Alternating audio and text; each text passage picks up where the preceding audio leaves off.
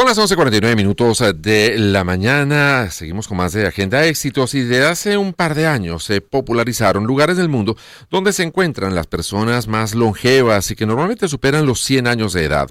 Estas regiones fueron identificadas o fueron catalogadas por los científicos y demógrafos eh, como zonas azules y han encontrado que las características específicas locales y la práctica dan lugar una alta incidencia a casos de longevidad. Precisamente para entender más qué es esto de las zonas azules, eh, dónde están ubicadas, qué características tienen, vamos a conversar hoy con Daniel Bencid, youtuber venezolano, sus cuentas en las redes sociales, ustedes seguro que lo siguen y que lo conocen, porque además su trabajo es excelente. Fogonix está con, con nosotros, arroba Fogonix para todas las redes eh, sociales, además que tiene su espacio también en la, en la Mega, en los micros de turismo.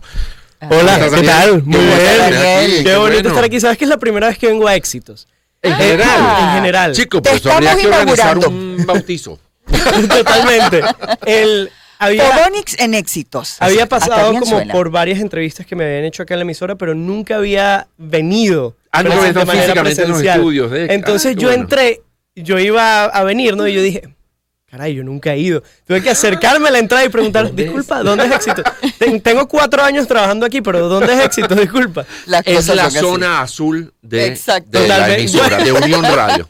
Alba tiene 135 años y yo 142. bueno, se conserva muy bien, que es lo importante. Cuenta. Sí, sí. Pero Daniel, cuéntanos tú, porque ya en este programa hemos hablado de las famosas zonas azules, lo que las caracteriza, pero específicamente queremos indagar en eh, esa zona azul que se encuentra en Costa Rica específicamente y la cual tú visitaste, porque entonces de primera mano nos puedes dar detalles de, de, de, cómo es, cómo se vive allí y cómo es la gente que vive allí. Bueno, de hecho aquí donde me ven, gracias a haber visitado la zona azul, ya cumplí mis 180 años y mira cómo me conservo. Te veo un poco azul, pero... Más como Benjamin Button. Vamos al revés. ¿Qué se respira? ¿Qué, qué, pasa en esos sitios? Si hay alguna vibra especial en el caso de Costa Rica. Siento que, que la vibra es eh, literalmente ver gente muy vieja por ahí, súper conservada. Estamos hablando de gente de 90 años que está yendo a trabajar todos los días, normal, como si nada. Tuve la oportunidad de entrevistar a varios, a varios centenarios. Hay más de 100 centenarios en, en, la península de Nicoya. Hay más de 100 personas que superan los 100 años, que está muy por encima del promedio, teniendo en cuenta que estamos hablando de un lugar de, que tiene solo 40.000 habitantes. De esos 40.000 habitantes, eh, creo que son 10.000 superan los 70 años y ya eh, y casi mil los 90 años. Estamos hablando de mil personas que son mayores de 90 años que viven allá.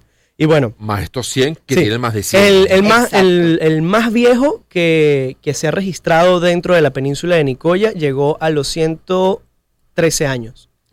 Que es un montón, a ver, es que eso es impensable. en buenas condiciones. En buenas condiciones, sí, no, activos, tú lo ves, la mayoría se dedican a, agricultura, tienen como su, su granja, sus haciendas ganaderas, y trabajan de eso y están todo el día, bueno, montando a caballo y, tú ves gente activa. La Mucho contacto con la naturaleza. Mucho contacto con la naturaleza. Podría ser una se, se, estima, o sea, según lo que ellos dicen, hay cinco factores claves que son los que determinan las zonas azules. Muchas gracias, producción. Agüita para la visita. Mira, eh, ellos me hablaban de su contacto familiar. Normalmente estas personas que superan los 100 años son el centro de su familia o son como los reyes de la pirámide, digamos así. O sea, su familia trabaja para ellos, son como esos abuelitos preciados, ¿no? Que ya llegan a ser hasta tatarabuelos, que es muy poco común conocer un tatarabuelo. ya ellos llegan a ser hasta tatarabuelos y, son siempre como el pilar de la familia, ¿no? La familia eh, se desarrolla como se desarrolla en el entorno que este centenario eh, desarrolló, eh, creó a nivel de trabajo, a nivel de crianza, no sé qué. Entonces es como como este es el pilar fundamental, ¿no? Es como el rey de, la cadena. Eh, eso es uno de los factores. Otro de los factores que determinan es la alimentación, la pureza del agua, eh, el tipo de, comida que se, se eh, come allá. Digamos que realmente no, no va mucho hacia lo que uno diría que es más saludable, pero, pero por lo visto les ha funcionado porque, ajá, porque por lo menos ellos, ellos, comen mucha, mucha tortilla a base de maíz, mezclada con cal. Mm. Con cal. Con cal. Como la que se le pone hacia las paredes. Ah, sí, con cal. Pero bueno, creo que es algo más natural que el de las paredes. Pero será los huesos por lo pronto, no Pero es eso, es como por para el fortalecimiento de los huesos, tú ves, y hay jornadas de personas, de, señoras que ya a las cuatro y media de la mañana están haciendo las tortillas para toda la comunidad. Entonces salen y desde las cuatro y media de la mañana, señoras que te puedo decir tienen 85 años perfectamente, salen una tanda de 100 señoras a hacer eh, tortillas para todo el mundo. Hay mucho de vida comunitaria también. Sí, también. Eso influye también, esa compañía que se dan entre todos, ¿no? Sí, tienen, tienen un propósito de vida. Sí. Y una rutina. Y uno de estos propósitos que también establecen, todo esto me lo contó la gente allá en la península de Nicoya, que es la zona azul de Costa Rica. Eh, uno de esos propósitos también va muy ligado a la religión. La gente allá, los señores mayores son muy, muy, muy religiosos, indiferentemente de cuál sea su religión, sean católicos, cristianos, evangélicos, musulmanes, judíos, pero, a, la religión. Pero son, sí, son demasiado religiosos y la creencia en, Dios es... pero de verdad pues. que la, la ve, o sea, lo único que te hablan es de eso y de, eso y de la familia, de eso y de la familia, de eso y de la familia. Entonces yo siento que, que, que bueno, eso junto, sumado al resto de propósitos, está entre las cosas que, que, definen las zonas azules, ¿no? Que no llevan un ritmo de vida tan ajetreado, están siempre conectados a la familia, conectados a la espiritualidad, conectados... De ahí va un poco todo toda su fortaleza. Realmente no es algo diferente a, una, a un pueblo normal. Podría ser, mira, te puedo poner una comparación de que se parece mucho a Río Chico. Okay. Ah, pero sin el ambiente playero. Es más montañoso, pero es más o menos el nivel, ese nivel de infraestructura. digamos, el, el, rol de los amigos, por ejemplo, se reúnen en alguna hora, oye, los amigos a las 4 de la tarde se reúnen un montón de viejitos jugar dominó, a tal, en la plaza. La verdad no, eso lo está incentivando... la cosa es con la familia, más que con Eso lo está incentivando el, el, propio pueblo, o sea, como que las autoridades, alcaldías, etcétera, precisamente para intentar preservar estas zonas azules, están... Eh, intentando como crear actividades donde ellos se reúnan más, donde estén más presentes e y realmente integrarlos a la sociedad. Porque todos sabemos que después de cierta edad a veces las personas quedan rezagadas de este estigma social y de este motor de, generación que, uno siempre está como metido ahí dándole, dándole. Ya llega un punto donde el desgaste físico es, es evidente y ya no puedes seguir con ese motor productivo como cuando estaba joven. Entonces, si quedan como ciertamente rezagados y ellos lo que están haciendo es, somos una zona azul, tenemos que preservarlo, hay solo cinco en el mundo, tenemos que más bien trabajar en función a que siga creciendo y que las personas puedan seguir siendo más longevas siempre y cuando tengan calidad de vida, que eso es algo que les interesa. Porque de nada vale llegar a 150 años sin ningún tipo de esperanza de nada, sino claro, conectado a una máquina o postrado una cama. no tiene sentido. Ay, bueno, sí, llegué a 150 años, pero pasé 50 de esos años conectado a una no, No, no, no, no, nada que ver. Daniel, te pregunto, porque parte de la calidad de vida es, oye, no, no, no, no, no tener eh, muchas preocupaciones, ¿no? Este, la inseguridad, por ejemplo. Em, ellos, mm, hay, llegan las redes sociales allí, o sea, ellos eh, con esos eh, elementos tecnológicos de estos tiempos que también tienen un desgaste para uno, vamos a estar claros, ¿no? Este, em, ellos tienen esas cosas allí, tienen algún interés, si se quiere, por ese tipo de... No. Eh, los señores principalmente están dedicados a ver televisión. ese es como su mayor acercamiento tecnológico, ¿no? Radio, televisión, muy clásico. No es como que tienen sus teléfonos inteligentes y tú ves a uno de estos señores de 120 años utilizando Instagram como si fuera un profesional. Pero, pero ya para la gente más joven que sí reside ahí, sí están completamente conectados con la tecnología.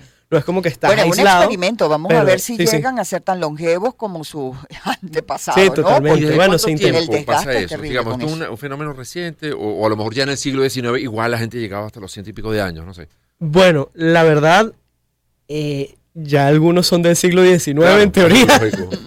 Pero sí, o sea, ellos nos cuentan que, sus abuelos, por lo menos sí eran bastante longevos, no, no tanto como hoy en día, puesto la esperanza de vida antes era muy, muy inferior a la que tenemos hoy en día.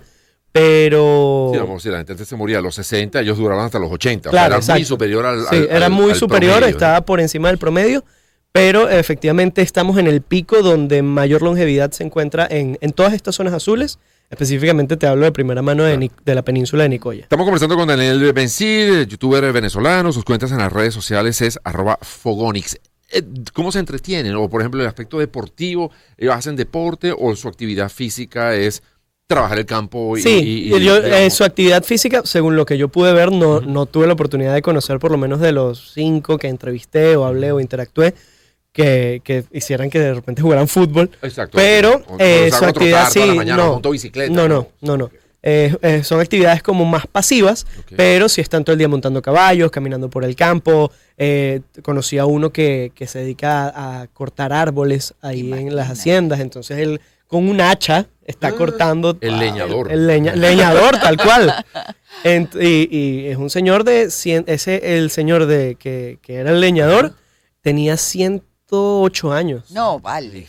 Impresionante, impresionante. 108 años él iba por su hacienda caminando cortando los árboles, puede cortando leña. regularmente o eh, es una zona como medio protegida? ¿Tienen contacto con el, digamos, por carretera? claro, no, sí, totalmente, sí, sí, sí. de hecho, de hecho hace hace varios, eso era una zona súper aislada y hace como 20 años se construyó un puente que se llama el Puente de la Amistad, que es un puente que le regaló Taiwán a Costa Rica y es el puente que unió la península de Nicoya con el resto de Costa Rica, porque esta península es como un, un cachito que sale del mapa que era muy difícil de acceder. Tenías que hacer un viaje de 12 horas.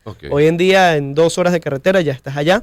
Qué maravilla. Y, y la verdad es que sí. Si quieren conocer una zona azul, eh, pues bueno, vayan a Nicoya. Em, ya tienen todos los datos con nuestro invitado, Daniel Bencil, youtuber venezolano. Sus cuentas en las redes, Fogonix, Pongan así en Google y seguramente van a tener eh, todos los. En, en, todos lados. Y lo ponen Fogonix, primera vez en éxitos. Y ah, muy bien, sí. también en la Mega. Así se va a llamar el, el título de este episodio cuando se suba a URL. La primera vez de Fogonix. Gracias, Daniel. Gracias, Daniel. Gracias por el ratito. Otro día te invitamos para que nos hable de Costa Rica. ¿Sí? no, no hay problema. Allá no hay problema. Sí, sí, sí. Un país fascinante. A la pausa y regresamos con el Circo de las Ilusiones aquí en Agenda Éxitos.